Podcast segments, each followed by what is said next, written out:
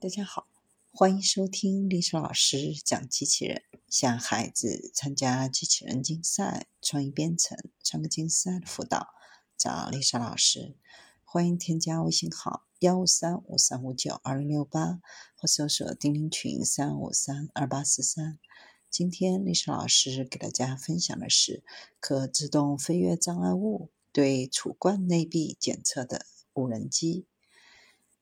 人类定期检测液货船上的粘液罐是否有裂缝，通常都需要爬上每个储罐，从上到下仔细检查每个储罐的储壁，可能需要设置一些脚手架，或者使用攀登绳，甚至用橡皮筏划在水箱的水上。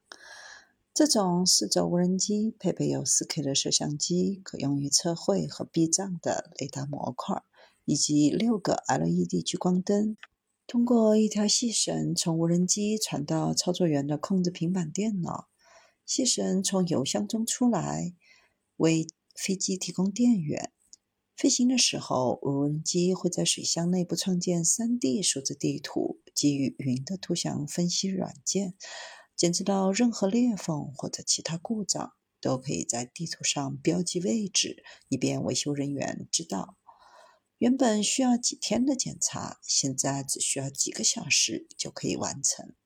而且，无人机的使用极大的提高了储罐的检测速度和检测质量。